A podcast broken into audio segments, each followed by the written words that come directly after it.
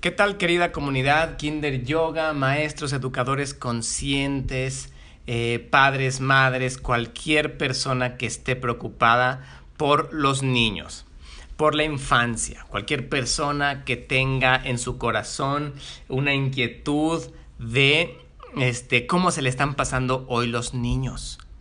¿Qué está viviendo un niño? Sabemos los que trabajamos con niños que la infancia es la etapa sagrada de la vida humana. Por eso estamos tan preocupados. Porque de los 1 a los 7 años el niño está recibiendo todos los programas que va a instalar hasta que tenga eh, vida. Entonces es importantísimo. Por eso hay muchos este, tradiciones, hay muchos eh, relatos, leyendas que eh, regresan a este, pues, esta preocupación, ¿no? Los jesuitas decían, entrégame un niño y te regresaré un hombre a los siete años, ¿no? En la tradición indígena, a los siete años, en, allá por las tierras de San Luis Potosí, a los niños ya entran a una ceremonia eh, huichola con el cactus sagrado, ya pueden observar, ¿no?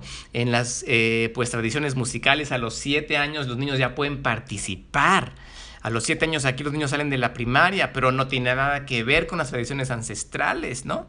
Entonces, ¿qué está sucediendo con nuestros niños de 1 a 7 años y más?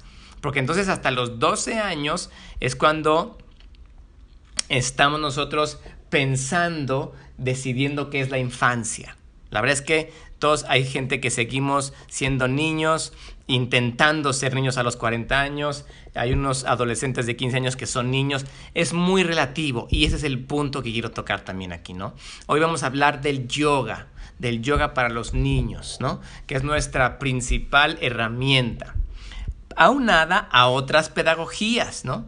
Que pues en el yoga desarrollamos toda la síntesis básica, porque el yoga es algo muy divertido, el yoga es algo muy benéfico, el yoga es algo muy eh, completo en su enseñanza.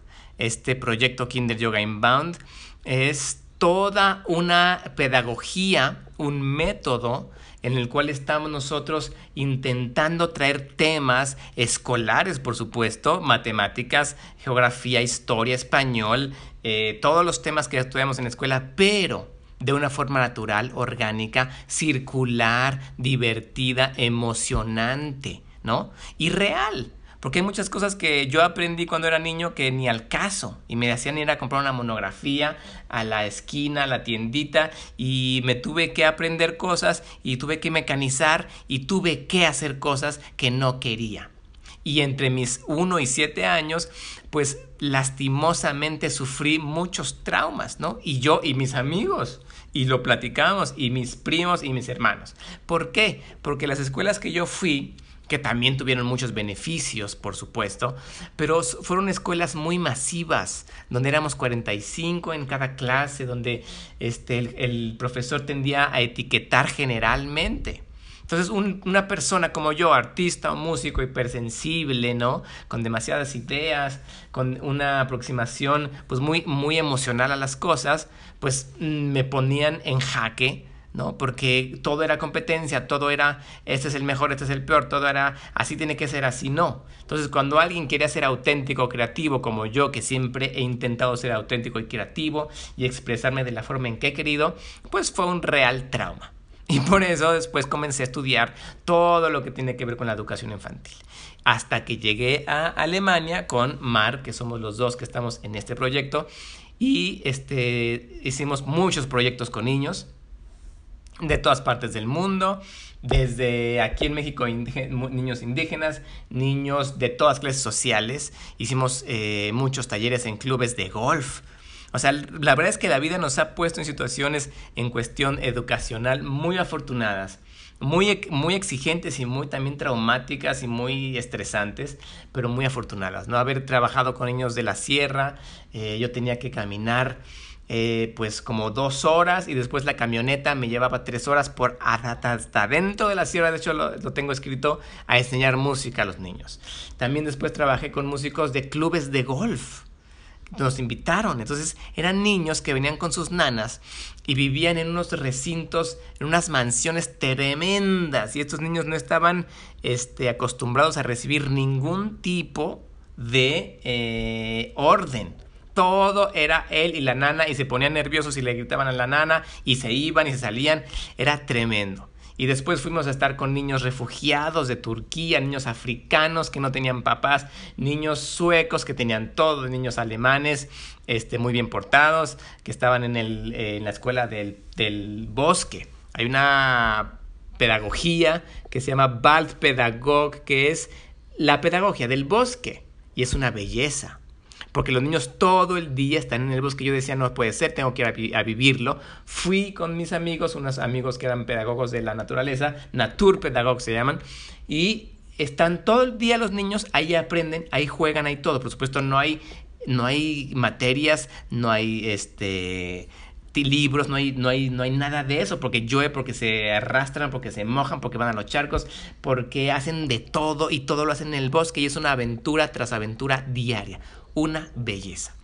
Y todo esto me llevó a nos llevó, porque somos dos personas, pero aquí estoy contándoles yo mi historia personal, nos llevó a estudiar yoga para niños, toda una eh, maestría, toda una carrera, de hecho.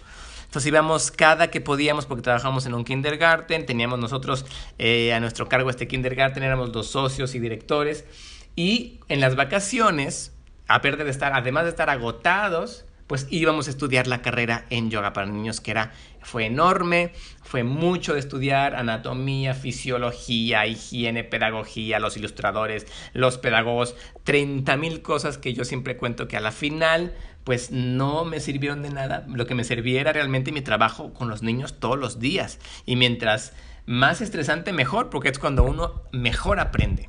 Entonces yo lo que puedo decir es que he vivido el proceso muy estresante. Mis canas tienen nombres de niños, mis triglicéridos y mi colesterol tiene eh, todas las memorias de eh, cada uno de los niños en los cuales yo pues me estresaba.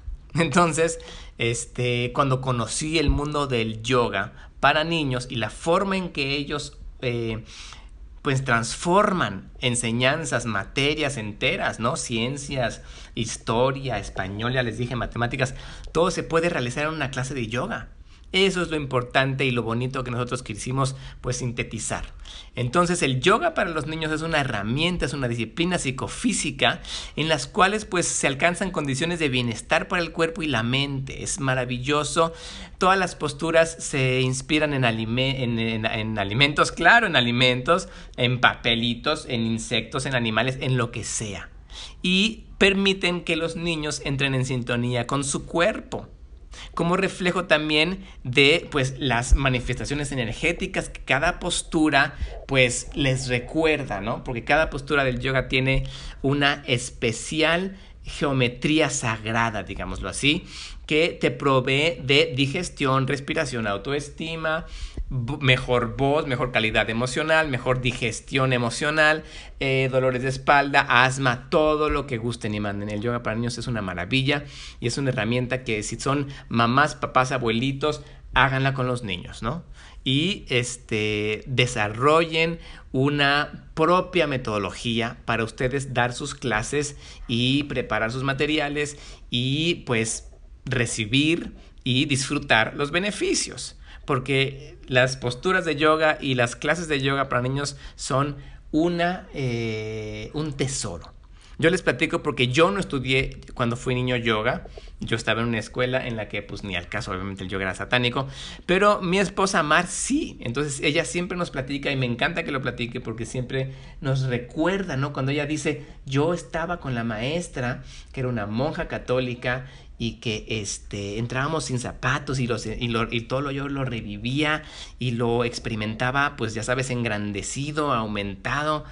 Y eso a ella le permitió tener un espacio de contención a la situación familiar que ella estaba viviendo estresante. Como niño uno vive situaciones horribles. Yo me acuerdo cuando, mis papás se gritaban, vamos, es lo peor que puedes vivir como niño, que tus papás estén en su cuarto creyendo que nadie los escucha, gritoneándose y, y hablándose horrible.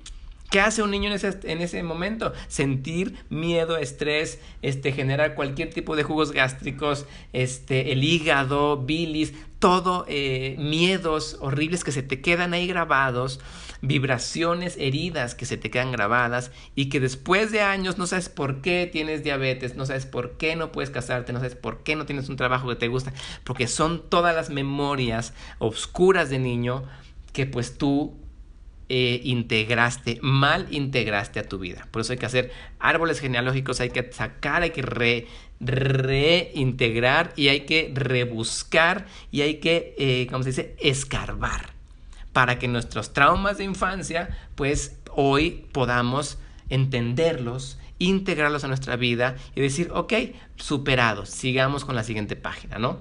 Aunque siempre estamos superando traumas de la infancia.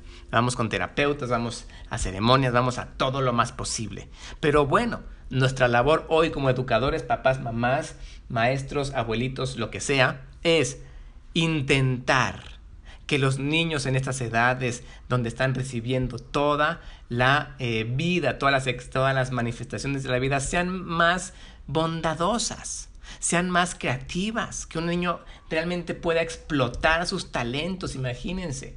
Si a mí me hubieran dicho, haz música a los cinco años, te voy a enseñar las notas, te voy a enseñar los instrumentos, ahorita estaría, vamos, volando, ¿no? Estaría siendo una persona que no tendría tantos eh, déficits en mi pues enfoque, en mi concentración, en mi forma de aprender, en mi forma de relacionarme, en mi eh, inteligencia emocional, en mi inteligencia social, etcétera, etcétera, etcétera. Ahora, ya lo pasado pasado, estamos aparte de aquí, pero nos importa que los niños no lo sufran.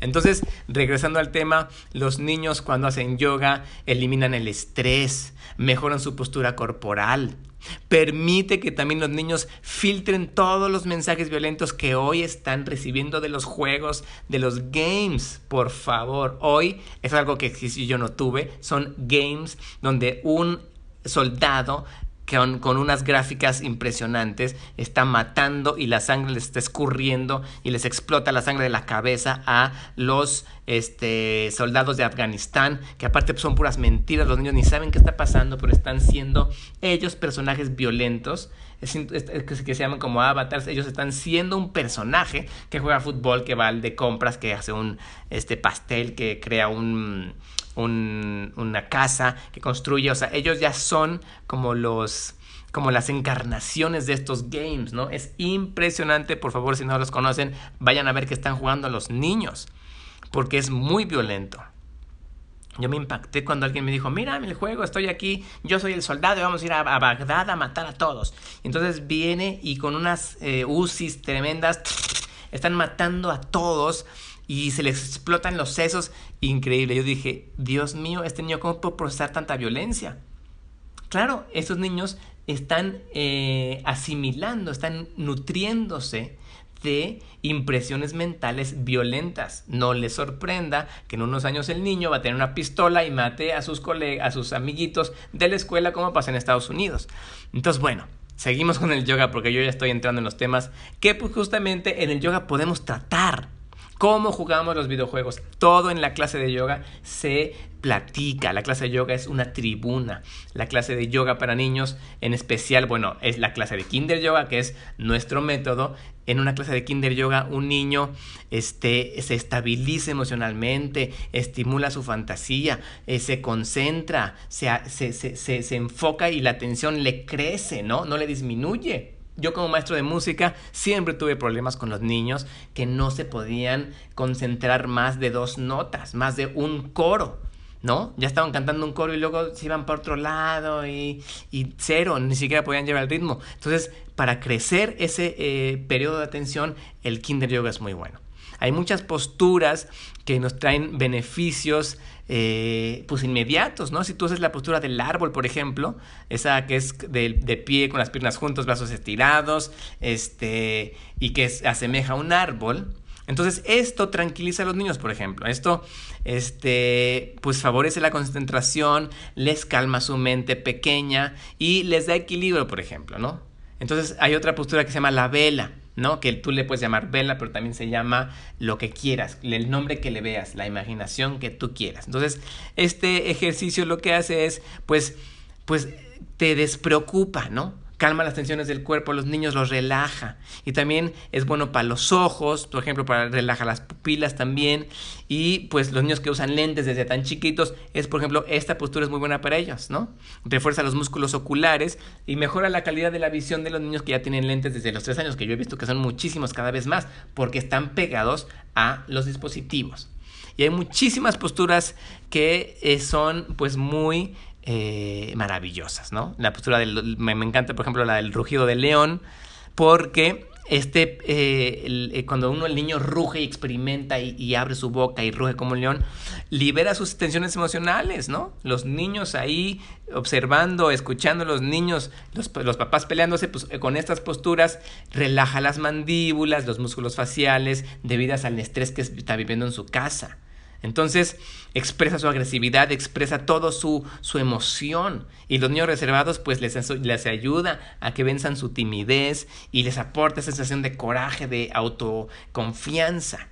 Y además también es, eh, por ejemplo, esta postura nos ayuda a la tartamudez, refuerza la mandíbula, eh, esto, todas las cosas que en la lengua que los logopedas, no sé si se llaman así, los que estudian logopedia, en, bueno, en Alemania hay esta carrera, les ayudan a todos los eh, pues, problemas de lenguaje. Entonces, bueno, así me puedo yo poner aquí a enumerar miles de posturas y en qué favorecen. Voy a hacer muchos más episodios como este, pero el beneficio de yoga para niños es eh, indudable.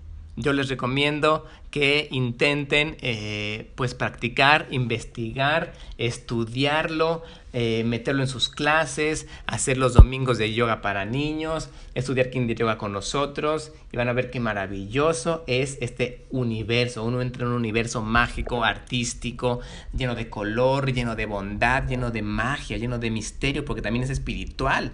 Nosotros, por ejemplo, es, nuestra escuela de Kinder Yoga es espiritual.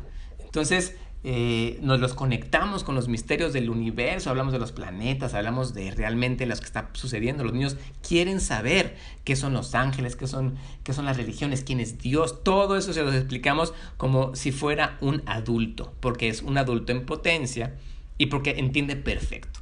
Entonces, bueno, todo lo que el yoga para niños fortalece en una persona es tan evidente que se nota.